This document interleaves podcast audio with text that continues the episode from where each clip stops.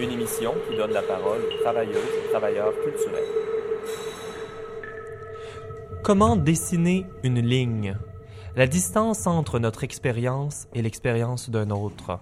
La distance entre une expérience et sa représentation, surtout à travers le langage. La distance entre un événement historique et le bilan historique par lequel il sera interprété. La distance entre la mémoire d'un ami et sa présence tangible.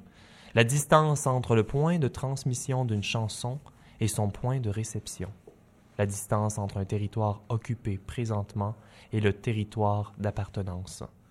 Ce sont des mots qui ont été écrits après avoir retourné à Hong Kong après 15 ans, trouvés dans le recueil Green Lines de Stacy O, paru chez House House Press et traduit par moi-même. Vous écoutez la 64e émission de Radio Atelier, votre magazine radiophonique en art actuel, en direct de Jojage, CIBL, un territoire Gayen-Gayaga non cédé, aussi appelé Montréal. Je souhaitais commencer par les mots de Stacy parce qu'ils capturent bien certaines considérations que nous allons aborder aujourd'hui. Elle suit la notion de ligne pour calculer des distances infranchissables. C'est en quelque sorte ce qu'on peut faire avec une marque et nos invités suivent des marques à travers des images, des mots et des histoires. Comme avec un crayon, la voix laisse une marque, mais contrairement à la marque sur la page, nous ne pouvons pas toucher ce qui est laissé par le discours, même si les voix, elles, peuvent nous toucher, parfois jusqu'aux larmes, parfois jusqu'au cœur. Et c'est bien, je crois, une émission touchante que nous aurons ce soir. J'ai la chance d'avoir été accompagné par Sonia Zlatanova pour sa préparation. Bonjour Sonia. Bonjour.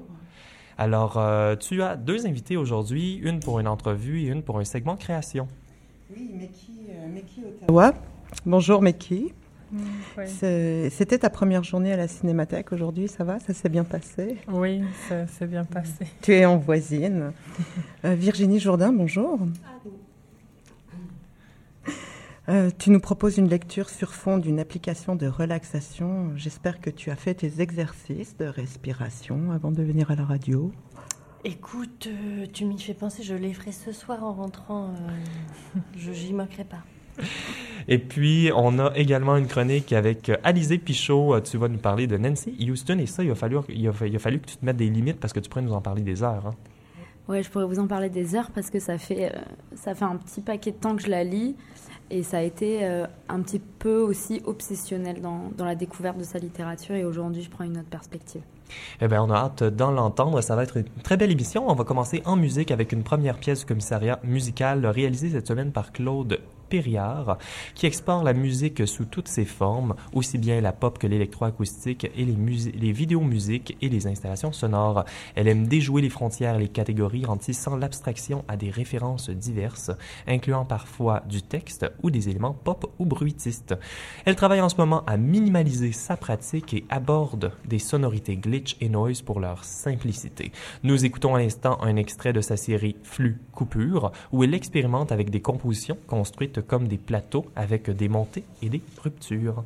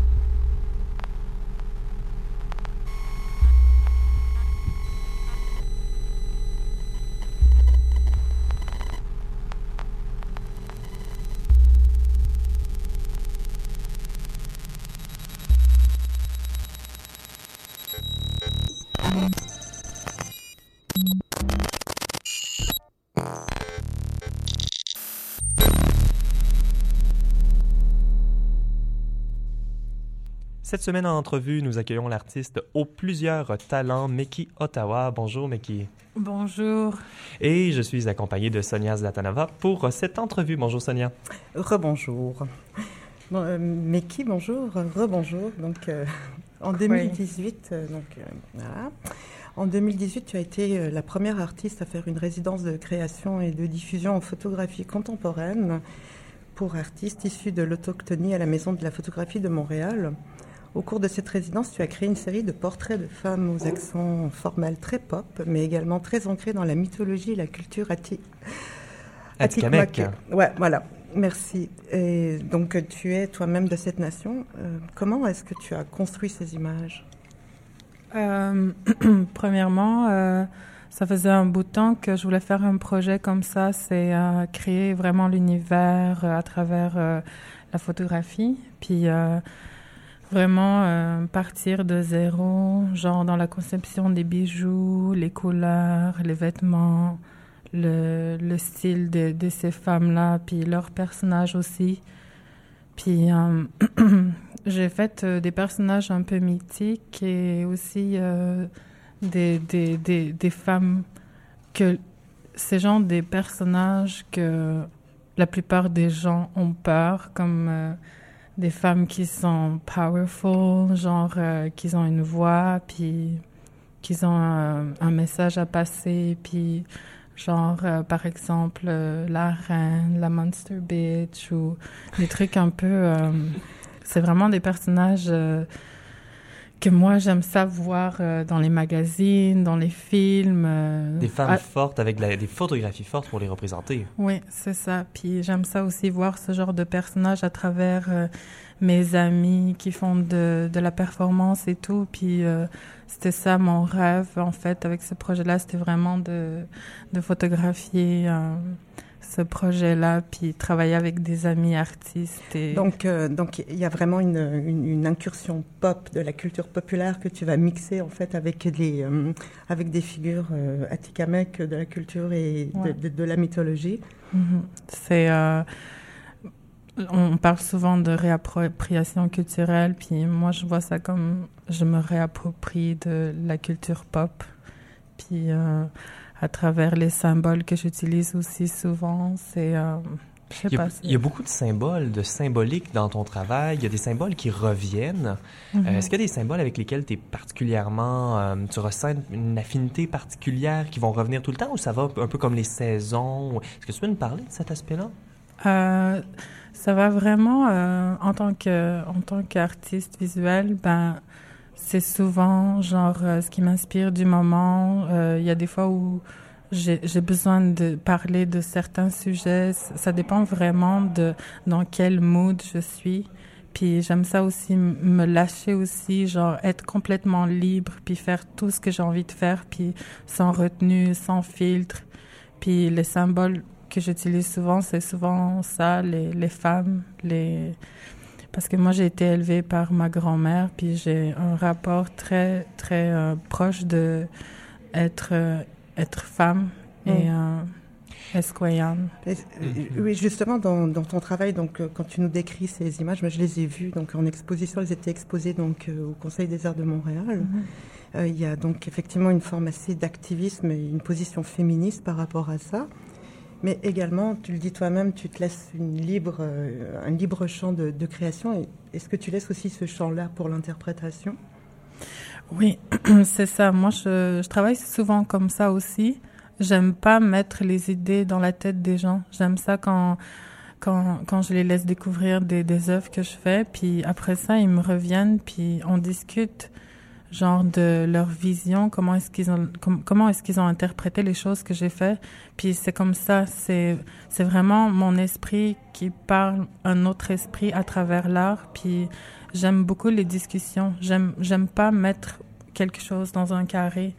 Puis j'aime mieux quand les gens sont libres d'interpréter tout ce qu'ils voient parce qu'il y a plein de layers différents dans les œuvres que je fais. Puis euh, je m'arrête pas sur un sur un seul message non plus. Les gens euh, les gens euh, comprennent euh, différemment. C'est un peu à l'image de l'effet kaléidoscopique que tu utilises souvent, des symétries, des choses qui se répondent. C'est un peu un reflet peut-être à l'interprétation différente. On voulait parler aussi de ton travail en collaboration tu es issu, euh, tu as fait beaucoup de films. Euh, un film, ça se crée pas tout seul, mais j'ai l'impression que plusieurs de ton travail, plusieurs de tes travaux, en fait, qui sont faits justement en collaboration. Donc, on pense peut-être à cette murale en hommage d'Alanis Obamsawin. Euh, on parle de tes travaux en animation, même en illustration. Donc, euh, est-ce que tu aimes travailler en équipe? J'aime beaucoup travailler en équipe, effectivement. Puis souvent, quand je fais des projets, ben, je vais encourager d'autres personnes à venir m'aider parce que je trouve que ça crée de la magie quand tu travailles avec d'autres personnes, d'autres esprits. Puis euh, plus tu es ensemble, plus tu es, plus es nombreux, plus on est fort, genre. Puis euh, je trouve que c'est il y a toujours euh, j'ai toujours cette envie de, de partager moi aussi c'est vraiment un partage la création puis euh, Est-ce que tu peux nous parler un peu justement comment tu choisis, comment tu trouves euh, tes partenaires de création? Et puis euh, comment se déroule, est-ce qu'il y a une manière qui se dé... normale ou standard avec laquelle tu aimes travailler ou ça change constamment? Je pense que ça va souvent de, du vibe des personnes, genre l'énergie que, que quelqu'un dégage. C'est comme ça que je me sens à l'aise aussi parce que c'est important que moi aussi je sois à l'aise de travailler avec quelqu'un.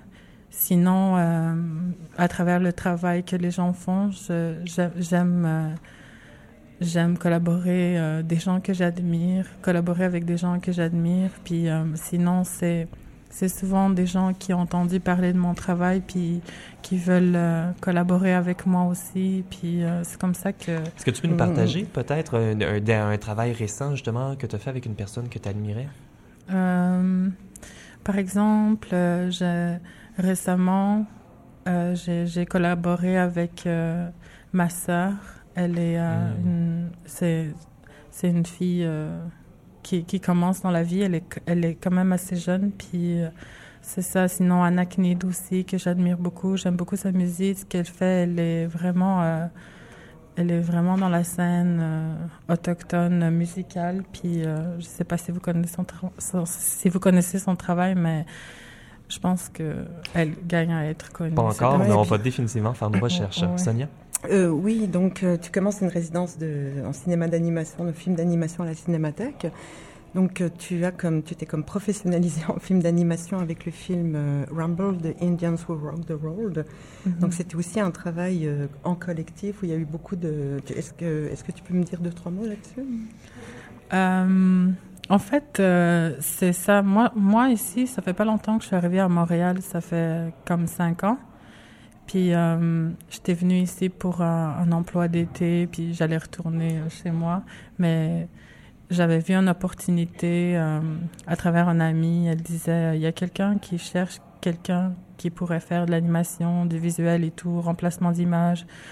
Puis moi, j'ai, j'ai, j'ai monté un dossier là-dessus, puis c'était par appel. Donc, euh, j'avais, euh, j'avais un peu menti sur mon CV. J'avais dit, je, je suis très bonne dans le Illustrator, euh, Photoshop, puis j'ai Oh. faké tout ça. On, on- on le fait tous un peu. Ouais. hein.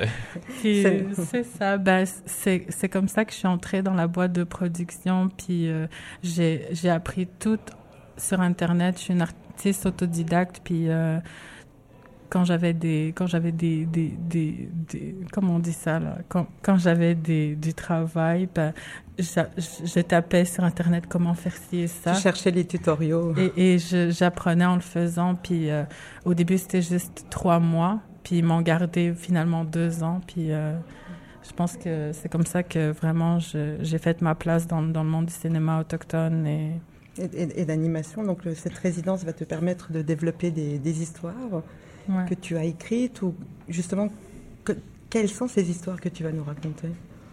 En fait, euh, la résidence de, de cette fois-ci, je, je sens un besoin de, de reset le button parce que je, suis, je, je- travaille remettre. beaucoup avec les autres gens, puis j'ai envie de sortir des sentiers battus, puis euh, vraiment d'expérimenter la création, puis euh, juste sortir de ma bulle, puis euh, me réapproprier, euh, genre... euh, la créativité libre en fait parce que quand tu travailles pour des clients ben il faut les plaire les clients mais ce projet-là, c'est c'est vraiment un truc personnel dont j'avais besoin en ce moment. Puis euh, c'est un film sans queue ni tête. Puis c'est vraiment un, un film visuel. euh, ça va être euh, du, euh, la sculpture sur papier avec les archives de la cinémathèque, Oh, wow. filmé en stop motion, mais je vais aussi euh, jouer sur le montage avec euh, les, les logiciels pour euh, aller rejouer avec la texture, la lumière et tout. Puis c'est vraiment un film pour les yeux, c'est pas une histoire, c'est pas un récit, c'est vraiment juste une installation. Te faire plaisir et Ouais. jouer avec les codes visuels que tu Ouais. utilises déjà beaucoup dans, C'est- dans, dans, dans ton travail photographique aussi et le Un son. jam. Ouais, mais justement, tu, tu parlais un peu de, de, de ce travail un peu libre aussi, mais immersif que tu, Mhm. que tu veux t'offrir au cours de cette résidence. Tu as fait une résidence à Clark, justement, c'est là qu'on s'était rencontrés. euh, Tu venais d'être sélectionné comme artiste euh, pour, euh, donc, avec le collectif de commissaires autochtones. D'ailleurs, on a eu. euh, on Oui, a eu Camille, Arrivé Arrivé. pour euh, l'émi- l'émission numéro 56. Voilà. Donc tu as pendant cette résidence pu travailler développer un travail dans un, un travail qui traite d'environnement immersif. Mhm. Qu'en est-il maintenant de, de, de, de, de ces recherches que tu as faites? Euh, c'était euh, c'était une résidence euh, vraiment euh, genre on te jette dans une pièce ben on me jette pas mais on me donne une pièce un espace de création puis j'ai le droit de faire tout ce que je veux Liberté totale, ça a dû te plaire, ça. ouais puis euh, c'est ça moi je pense que pardon je pense que j'avais un peu le comment ça on dit quand t'as peur d'un grand espace puis tu sais pas Agoraphobe. Oui. Ouais, j'a- j'a- j'avais, j'ai l'impression que j'avais un peu l'agoraphobie parce qu'on me donne cette page blanche, puis je dois faire euh, quelque chose. L'agoraphobie, mais pour trop de liberté. Ouais. Ah, Ou, wow. ou trop de vide, dans le sens l'agoraphobie, c'est la foule, donc on va avoir peur Ouais. d'une foule trop dense, et là, il y a un, vide trop dense, finalement, il y a comme trop de place trop dense pour, euh, pour occuper, peut-être c'est ça qui t'a fait Ouais. comme... Puis euh, je me suis dit, ok, il faut pas que j'aie peur. C'est vraiment, il faut planter la graine, laisser les, les, les idées mariner. Puis euh, finalement, euh, j'avais une idée très claire de ce que je voulais depuis le début. C'est juste que j'avais des doutes un peu sur euh, sur ma créativité. Puis euh, c'est ça. Puis euh, résidence de trois mois. Puis euh, finalement, j'ai j'ai fait un, un- une installation immersive. Qu'est-ce euh, que ça veut dire une installation immersive? Ça veut dire que tu crées un espace, puis que les gens ont droit d'entrer dans, dans l'espace, puis euh, ils sont dans un autre univers. C'était une boîte rose, très petite, genre, puis quand tu entres dans la boîte, tu es dans l'espace, puis c'est très immense. Un peu à l'image de la liberté que tu avais. Ouais, genre, Ouais. une, une transposition de, de, de, de ce que tu ressentais peut-être physiquement aussi et aussi euh, psychologiquement d'être confronté à tout, tout cet espace et ne pas et peut-être Ouais. douter de, tes possibilités de la de Mhm. l'incarner mais bon ça c'est bien fait finalement je, je me demandais un peu comme donc on a parlé hein, donc des photographies euh, où tu représentes ces femmes fortes ces femmes qui décident ces femmes qui font peur et donc est-ce que tu penses il y a une approche donc activiste féministe mais est-ce que tu penses qu'il y a aussi, euh, mettons, une différence, tu différencierais la- l'activisme et l'art comme deux domaines qui pourraient comme atteindre des buts différents. Tu te laisses cette place de liberté ou quand même ça vient toujours jouer ensemble? Euh, je pense que il y a quand même un genre automatiquement quand tu es autochtone et artiste, tu es automatiquement mis dans une boîte euh, genre activiste, féministe. Puis euh, c'est ça. Mais moi dans mon travail, genre euh, j'utilise toutes les toutes les, les, perspectives que, que, que je peux voir et tout. Puis je pense que c'est important de de juste être soi-même, puis d'avoir euh, cette voix-là que, que tu crois, puis euh, si... je pense que, je sais pas, c'est. C'est... C'est quand même un truc difficile à expliquer parfois, parce que je, je me sens... euh, c'est vraiment immense, tout Oui, ça. Et, et en fait, il y a aussi peut-être cette volonté de voyer en moi une femme et une artiste et qui travaille avec la culture populaire et avec son héritage euh, peut-être euh, atimakek, mais euh, qui Atikamekw. excusez-moi, Atikamek. Atikamek. Qui travaille avec, avec cet héritage-là Mhm. en s'inscrivant dans, dans, dans le- la lignée des artistes Ouais. pop. Mais en tout cas, je ressens ça beaucoup dans ton travail. Ouais. On n'a pas parlé beaucoup de culture populaire pendant cette entrevue. Peut-être qu'en en terminant, on aimerait adresser quelque chose parce qu'il y a quelque chose de très, pro, de très pop euh, dans, dans, ton travail. Pas dans tout ton travail, qui est vraiment multiforme, mais souvent on voit des euh, couleurs très vives, des, mm-hmm. des lignes, euh, même des références. Je pensais au, au, au, film d'animation que je voyais où une personne se commande une pizza là, avec un très sympathique livreur de pizza. Donc c'est toute cette culture populaire-là Comment euh, comment c'est rentré dans ton travail? Est-ce que tu peux euh, nous en parler pour c'est d'une certaine manière réfléchir à comment on vit présentement? Euh, Je pense que ça, ça, ça, vient de mon ça vient depuis depuis le début de ma vie tout ça parce que la culture pop ça fait partie de ma vie depuis que je suis jeune puis je pense que en grandissant, ben, je, je, je le, je le sens pas quand je le fais, puis euh, je, je décris pas nécessairement non plus mon art comme culture pop. C'est juste euh, genre à l'intérieur de moi ou je sais pas comment. Ça se manifeste que quand l'œuvre est ah il y avait ça, il y avait ces images qui se sont euh, manifestées. Oui, j'aime beaucoup aussi la simplicité, l'humour et les, les images très, euh, très minimales. Et, ouais. Eh ben, J'espère qu'on a encouragé euh, nos euh, auditeurs et nos auditrices à, aller voir ton travail et en connaître davantage. Il y a à Sherbrooke, avec le think tank Spunkt, Spunk, Spunk Art. comme Spunk avec un S au début. Et un T à la fin. Et un T à la fin, Alors, euh, et, donc, c'est une autre série de photographies et celle-là sera également présentée à New York. Oui. Et euh, Meki Ottawa, merci beaucoup d'être venu en entrevue. Sonia, merci, merci, beaucoup de l'aide. Ben merci, merci beaucoup d'être venu en voisine et puis bonne, euh, bonne continuation pour cette résidence. On va continuer en musique avec un extrait de Aiguille par l'artiste Lynn Catchot que notre commissaire sonore Claude Périard a choisi pour son travail du mouvement. Alors vous entendrez une palette sonore riche tout en restant assez épurée où les sons s'attirent et se repoussent, se déclenchent et jouent avec l'impression de causalité, le fil conducteur qui lie les sons entre eux. Oh.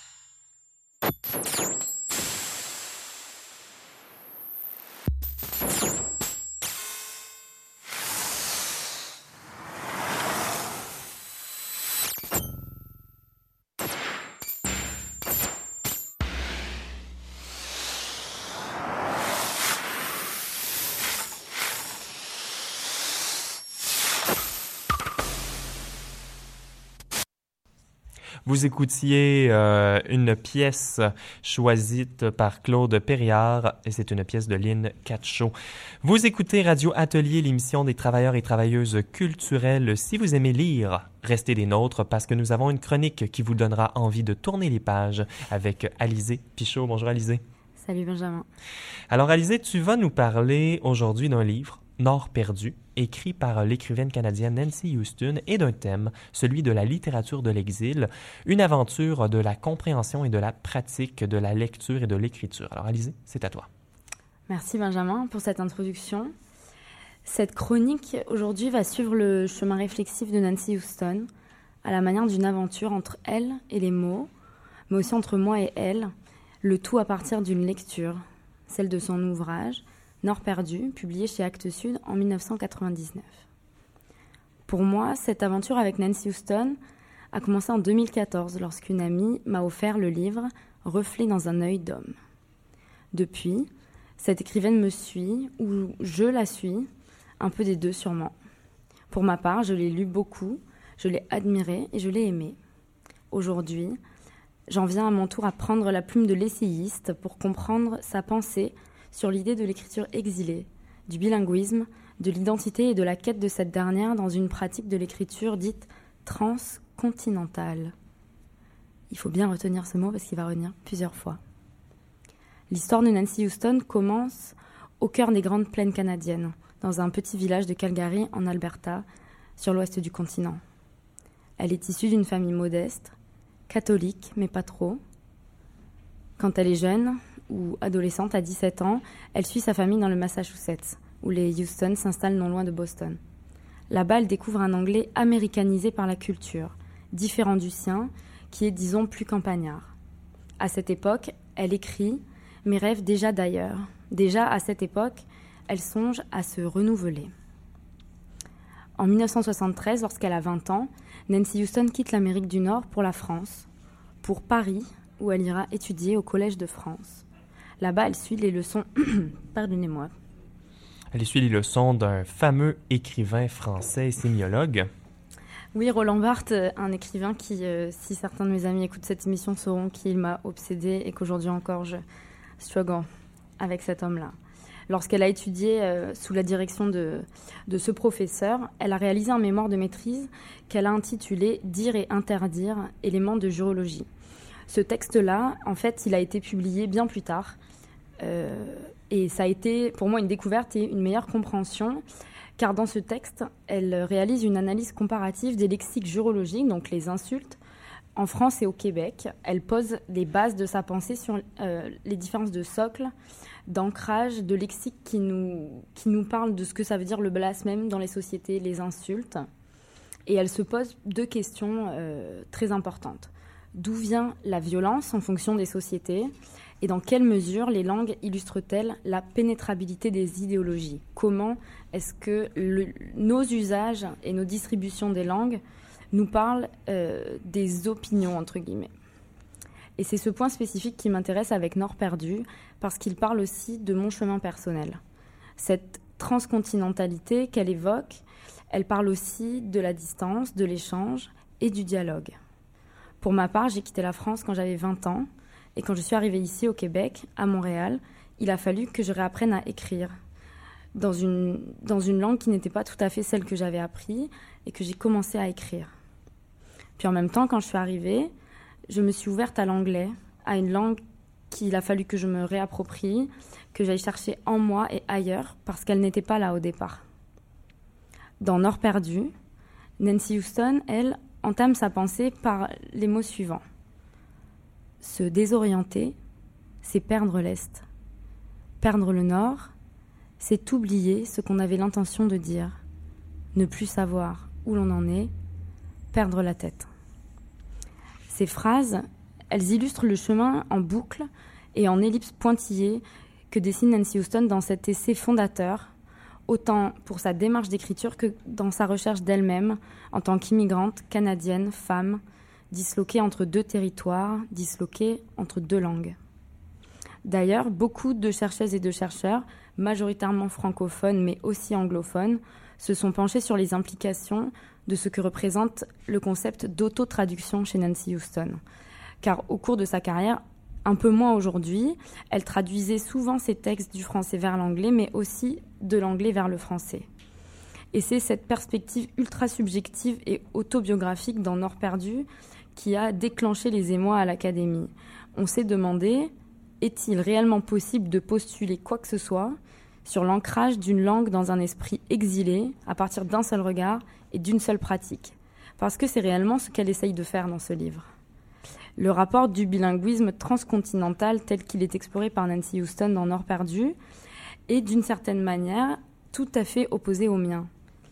Pour ma part, j'ai appris à faire vivre mon anglais ici au Canada, à Montréal, dans plusieurs communautés, à la recherche des groupes qui parlent diverses langues, à la recherche d'opportunités d'écrire l'anglais que je ne connaissais que figé dans le cadre scolaire.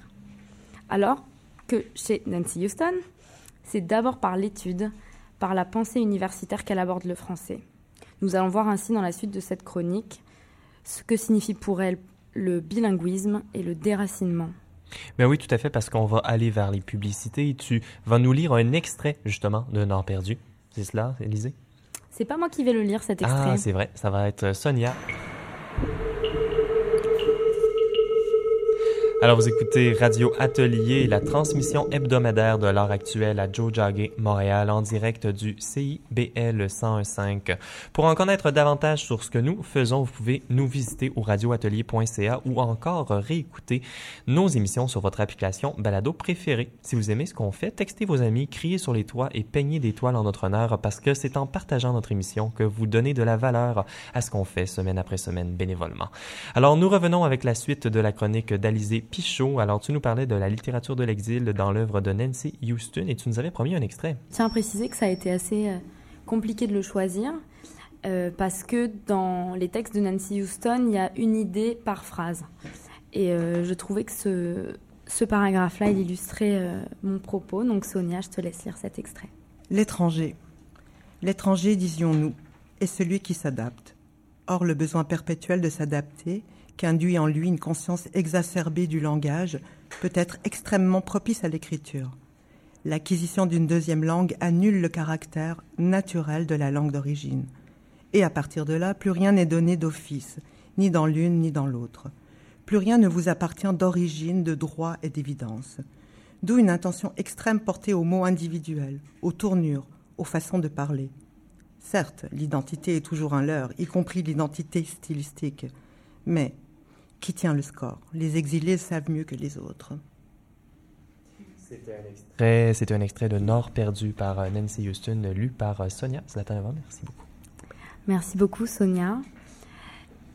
Entre ces mots-là, entre ces pages, on peut sentir que pour cette artiste euh, qui a 20 ans d'écriture derrière elle, la description de la jeunesse de sa compréhension, la compréhension de son propre noyau langagier, son propre noyau linguistique qu'elle essaye tout au long du livre d'approfondir le plus possible.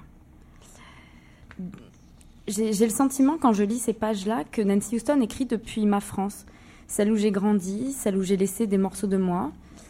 Elle nous parle en fin de compte d'un bilinguisme qui, au-delà de, de forger l'identité, se doit d'être ancré dans des manières de se comprendre, mais aussi de comprendre les peuples et leurs identités culturelles.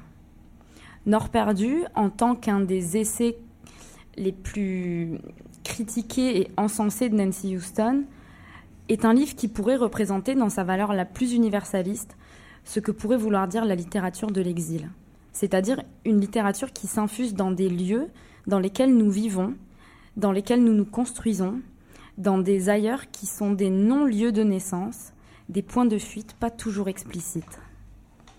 Tous ces lieux, en fin de compte, deviennent polysémiques, dès lors que la langue va les interpréter différemment parce que justement, cette langue, elle y vit ou elle n'y vit pas dans l'écrit. Elle doit se poser quelque part, et pour Nancy, comme pour moi, elle se pose dans cet espace dont nous parlons depuis le début, cette fameuse écriture transcontinentale.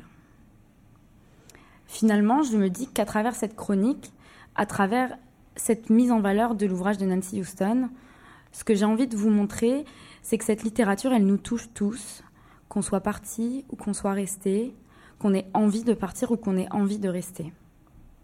Ces textes-là, tous ceux qui sont écrits par des gens qui sont partis, issus d'une expérience du déracinement, de nos réenracinements, nous apprennent beaucoup sur l'état des groupes sociaux dans lesquels on décide de vivre.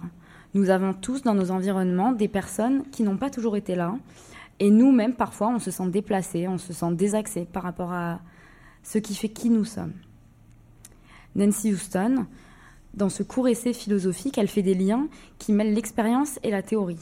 Elle explique que dès lors qu'on se réapproprie une autre langue, par l'oralité ou par l'écriture, nous sommes obligés de construire des ponts. Nous sommes confrontés à des impasses. Nous sommes obligés de créer notre propre linguistique, euh, labyrinthe social et linguistique. Le propre labyrinthe linguistique, c'est joli. Exactement. C'est comme ça que je le vois en tout cas dans ma tête. Et euh, c'est important parce qu'il y a des endroits que nous connaîtrons jamais. Il y a des manières de parler, de penser qui sont transformées par notre expérience du plurilinguisme, par euh, une écoute sociale et une écoute introspective dans lesquelles les langues sont mélangées. Dans Nord perdu, on trouve un peu de nous, mais surtout beaucoup des autres on trouve de ces moments où parfois on ne se comprend pas, où on rencontre quelqu'un qui ne vient pas du même endroit que nous, et on se demande si vraiment la communication est possible. Je suis là ce soir pour vous dire que oui, et que ça vaut la peine d'essayer de lire entre les lignes, de lire des livres qui ne viennent pas de chez nous, de lire des livres d'auteurs qui sont partis, qui sont revenus et qui repartiront encore, parce qu'à travers les mots, on trouve tout ce dont on a besoin, je crois, que ce soit dans les livres ou dans les paroles de nos proches. Alors je vous encourage à le lire, ce livre, Nord perdu, qui nous parle de la France et du Canada comme peu d'autres auteurs l'ont fait. Et je tiens à préciser que cette lecture-là, je vous, je vous encourage à la faire avec un œil critique et un œil euh, personnel, toujours toujours, comme toutes les lectures euh, que l'on fait. Ben, mais Alizé Pichot, merci beaucoup pour la chronique. Alors, Nord perdu, Nancy Houston, c'est publié en 1999, c'est disponible partout, par exemple comme à Lugolion. Et euh, Alizé, tu nous as parlé de ta pratique en lien à l'aspect transcontinental de l'écriture de Nancy Houston. Est-ce que tu as des projets qui explorent ce thème ou cette orientation en ce moment, des projets personnels? Ouais, j'écris un, mon premier roman en ce moment, puis ça me fait plaisir d'en parler pour la première fois à la radio. Parce On aime les primeurs. Yay, primeur, je voulais pas te le dire. Euh, et le personnage principal de cette histoire-là, c'est une femme déracinée à plusieurs reprises et qui se réenracine euh, de manière différente plusieurs fois. Et dans l'écriture de ce livre-là, j'explore ma propre expérience, mais j'explore aussi une manière d'écrire cette expérience-là, c'est-à-dire dans le mélange des langues et c'est très intéressant. Et avoir lu Nancy Houston m'a mené là, d'une certaine manière. Parce que c'est euh, écrire des interactions dans des langues qui, qui se percutent. Par exemple, euh, le français et le russe, l'anglais et l'espagnol, le français et l'espagnol, l'espagnol et le russe. Et c'est des moments où il a fallu raconter l'expérience de l'ailleurs à travers la langue et euh, c'est très intéressant. Oui, parce que moi, euh, c'est intéressant qu'on parle de langue également parce qu'une langue euh, peut être enracinée dans un certain lieu géographique. Il y a également la notion de la voix. Il y a, moi, j'appelle l'accent la signature géographique. Ça, dire, ça révèle un peu également de où nous sommes, qui nous sommes. Est-ce qu'il y a une manière d'écrire les accents particuliers dans ton premier roman? Est-ce que c'est une question à laquelle tu te poses? C'est une question que je me pose vraiment beaucoup et pour parer à, un espèce de mur linguistique de par euh, justement le fait que je n'habite pas partout, mais j'habite bien à un seul endroit, euh, j'utilise euh, le vocabulaire de l'intime. Et c'est à travers le vocabulaire de l'intime que je mets en valeur certaines personnalités en fonction des langues, où je fais parler des personnages des choses qu'ils aiment profondément. Et c'est souvent dans ces moments-là que le naturel ressort. Donc je me, il y a seulement la langue russe que j'ai pas vraiment euh, réussi à explorer de cette manière, parce que le personnage russe, en fait, est francophile et francophone. Donc euh, c'est plus l'accent russe dans la langue française qui a, été intéressant. On attend ce premier roman avec impatience. Alizé Pichot, merci beaucoup. Merci.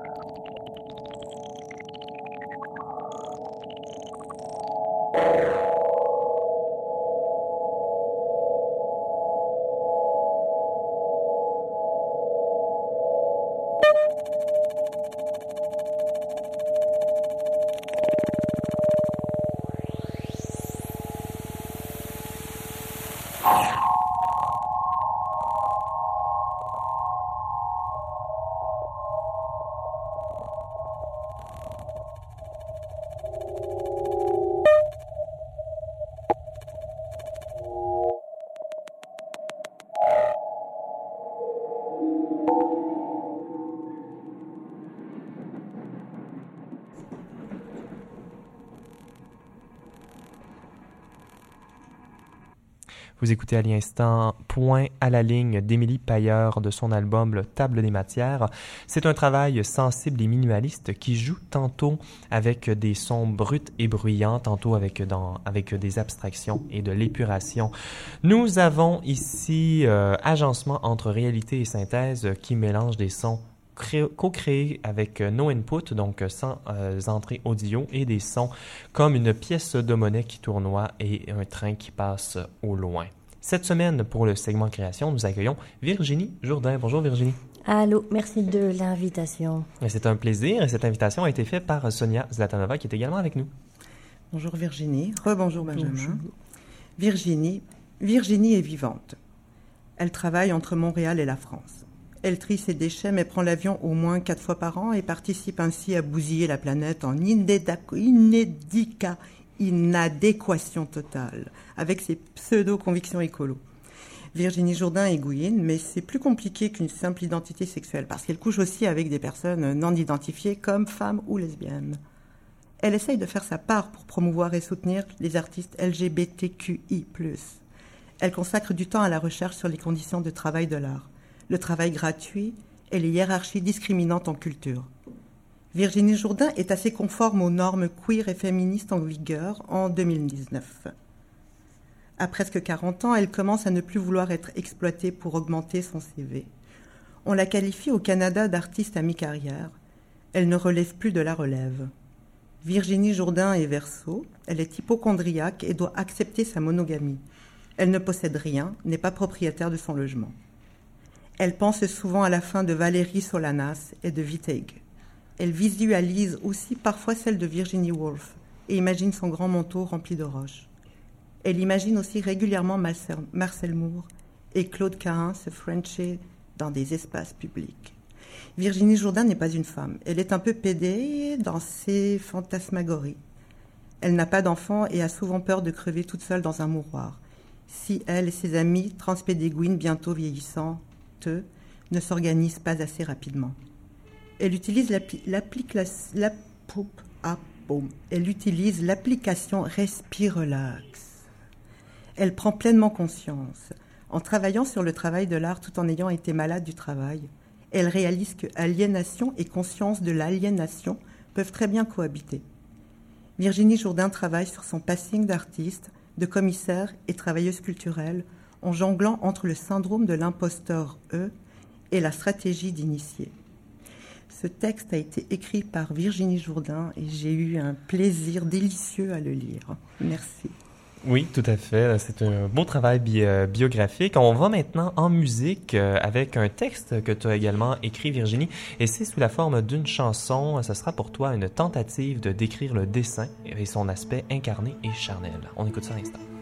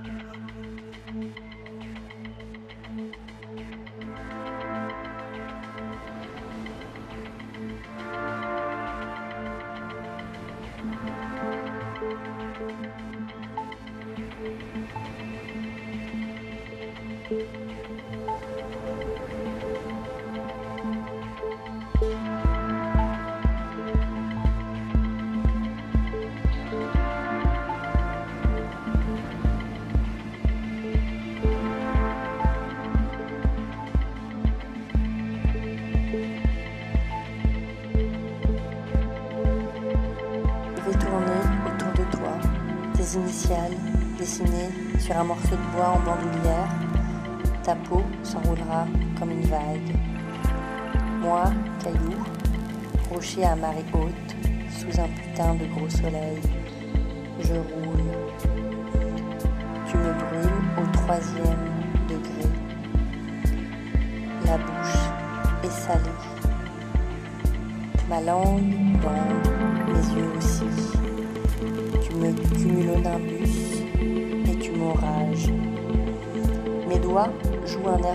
Le.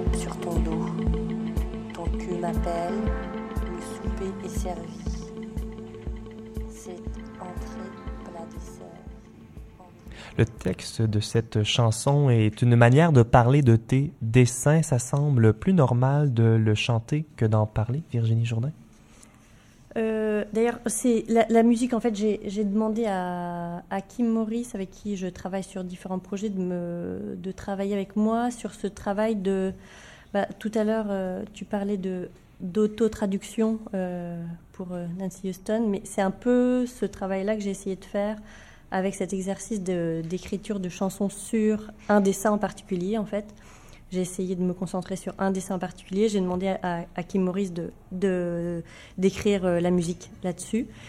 Et c'est une tentative d'échapper à une, euh, à une théorisation froide avec laquelle je me sens plus ou moins à l'aise avec mon travail de dessin, sachant que, particulièrement mon travail de dessin, il a un, j'ai un rapport assez, euh, assez intime et, primaire dans le sens où c'est pour moi c'est la je, dessine comme je dessinais quand j'avais 6 ans et pour moi ça parle de cette de cette nécessité de se raconter des histoires et de cette nécessité de de transférer ses, ses affects ses émotions euh, par le dessin comme je le faisais quand j'avais 6 ans en fait. On a une petite description d'ailleurs de ces dessins euh, Sonia?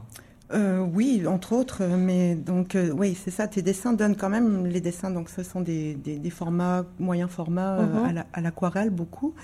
Et donc, il donne une impression de fête au premier regard. Les, les, les, corps dansent, il a des corps qui se serrent, qui s'embrassent, principalement à l'aquarelle. Les couleurs sont éclatantes, il y a des teintes douces aussi. Les formes sont liquides, un peu organiques. Et puis quand on y regarde de plus près, ben, on s'aperçoit que ce sont des corps. Il y a des objets aussi qui, qui, euh, qui occupent l'espace de la, de la feuille. Les objets sont soit tenus par les personnages, mais donc en fait, y a, ces corps sont dans, sont, des, sont dans des positions, dans des contorsions, sont en tension même. Et on peut y voir un, un rapport de pouvoir qui se dégage donc, euh, entre ces corps entremêlés. Donc moi, je me demande corps sexué versus corps social. Oh, oh là, euh, en fait, euh, l'affaire, c'est que, effectivement, on parle de sexualité dans, mes dessins et je l'assume et je le, revendique. Euh, parce que dans, cette manière de, de faire du filtrage et d'homogénéiser les homosexuels, on va leur demander de ne plus parler de, de, sexualité et de devenir sages, propres et, euh, et en fait, euh, bah non. Enfin, c'est toujours important qu'on parle de sexualité parce que parce que ça nous construit, ça fait partie de notre culture, ça fait partie de notre mode de sociabilisation et de notre mode d'émancipation. Donc on va continuer à parler de sexualité, on va continuer à en dessiner et à en faire surtout.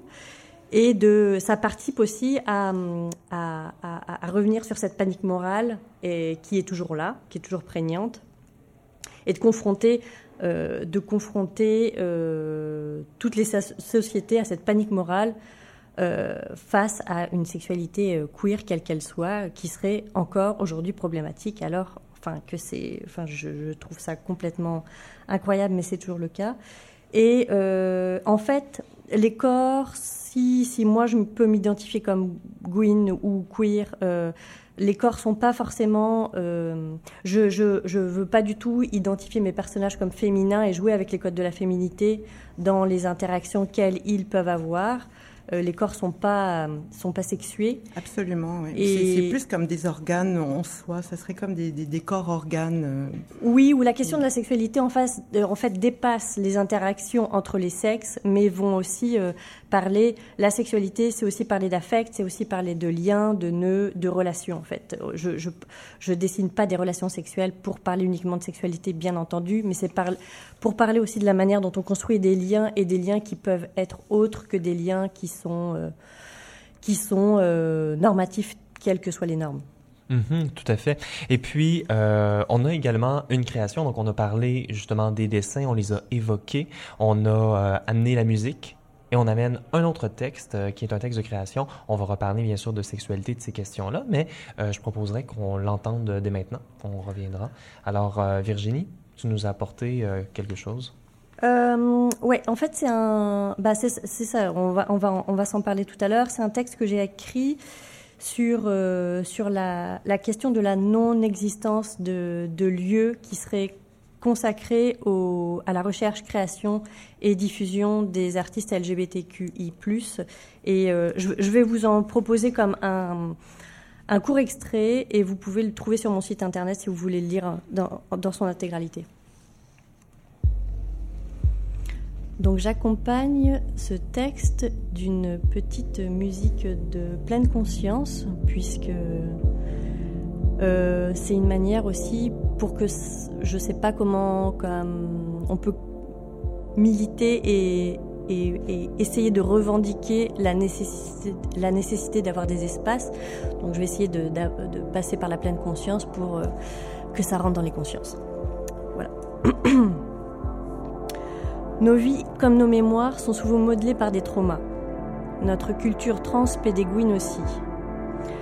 Nos histoires culturelles, notre histoire culturelle est amoncelée en petits tas et petits trous de temporalité. Nos désirs et nos modèles de référence sont transhistoriques, pétris de récits incomplets et parfois fictifs. Une fantasmagorie culturelle qui est affamée de modèles de référence. Nos productions culturelles sont affectées par ce manque. Elles s'affectent entre elles, elles se refilent les récits, les traumas autant que les désirs. Nous sommes une gang de traumatisés désirants, désirantes en errance. L'état de vulnérabilité de nos mémoires nous prive de notre autonomie, de notre culture, de nos histoires. Musée de cire, musée du fort, musée du moulin, musée du chocolat, musée Bon Pasteur, musée du jeu vidéo, pas de musée pour les LGBTQ. Pas de musée pour l'histoire des luttes féministes. Cette injonction au silence et à l'invisibilité est ce qu'il semble tout à fait légitime d'appeler de la violence institutionnelle. Une violence qui efface encore trop souvent la contribution sociétale de plus de la moitié de l'humanité, c'est-à-dire les femmes, qui nie la portée politique et culturelle des apports des militants, militantes, artistes et intellectuels de la communauté LGBTQI, soit au moins plus de 10% de la population. Je vais juste passer à, à un, des, bah, passages de ce texte que je veux, lire et après on, va s'arrêter là. Mais le droit à l'éducation est de fait à la transmission des savoirs et des mémoires est pourtant un droit fondamental. L'effacement institutionnel de nos vies n'est pas un oubli ou un manquement des pouvoirs publics, c'est un choix po politique.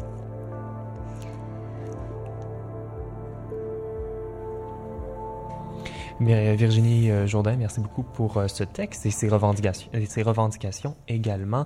Donc, tu euh, nous parles de l'importance de la passation des savoirs pour maintenir vivante cette mémoire. Donc, euh, c'est également en lien avec, je crois, l'exposition à la présence de l'absence, d'une certaine manière, qui vraiment euh, parlait très concrètement là, de ce mm -hmm. manque de représentation-là, ce manque de, de, volonté politique à présenter la mémoire euh, LGBTQ+. Oui, ouais. c'est effectivement une expo qui était consacrée aux archives, à la question des archives et des archives affectives, c'est-à-dire comment on peut en partant de ce constat qu'on n'arrivera jamais à reconstruire nos mémoires, qu'on n'arrivera jamais à reconstruire nos, récits et nos histoires, et tant mieux, puisque de toute façon, on sait que les tentatives institutionnelles euh, tombent dans des, des, récits qui sont faux et tombent dans des espèces de récits fictionnels, nationalistes, et euh, qui vont mettre de l'avant des grandes figures et oublier euh, que les avancées sociales se font par des groupes, des groupes militants, des groupes activistes et, et par la société civile. Donc à la fois, on ne veut pas de ce récit-là historique, mais par contre, on veut et on a besoin de, lieux pour prendre soin de nos mémoires et pour prendre soin de notre, notre transmission. Sinon, on est voué à de la précarité intellectuelle, précarité culturelle et, et voué à disparaître les uns après les autres et à toujours repartir depuis le début à chaque génération. Ou même, euh, comme tu le disais, euh, donc euh, cette question aussi d'être récupéré. Donc pour les politiques qui veulent bien aussi comme être euh, actives ou, bien s'activer par rapport à ces droits-là, mais qui finalement vont niveler la question et puis vont, vont la nier aussi d'une certaine façon. Euh, il y a toujours cette idée que la rencontre avec l'autre, dans quel, quel, que soit l'espace, devient politique. Euh, toi, quand tu vas à la rencontre de ces archives, je, sais que tu vas avoir une exposition au printemps prochain, en 2020, à Marseille. Et donc, tu vas à nouveau remettre les mains comme artiste euh, dans des archives, mais qui, à ce moment-là, vont être privées. Je pense que ce sont des archives oui, privées. des archives privées, oui. Voilà. Donc, tu as dressé une liste exhaustive de musées. Donc, euh, au-delà de la transmission, toi, comment tu abordes ces, ces, ces matériaux archives? Est-ce que ce sont des photos? Est-ce que ce sont des textes, des, des, des, des bandes audio? De, quelle manière est-ce que toi tu vas le prendre euh? euh, bah ça, j'en sais rien parce que j'ai pas encore eu euh, l'occasion de, de, de, de, côtoyer ces archives. Mais ce qui est sûr, c'est que quand on parle d'archives LGBT, on doit aussi parler et travailler avec les silences, avec les manques, avec les effacements. Donc ça va être pris en considération aussi. Et j'ai aussi envie de prendre en considération euh, tout ce qui est de l'ordre de, des récits oraux, des, de la transmission autre que par euh, des supports euh, classiques comme des supports écrits, des publications et autres.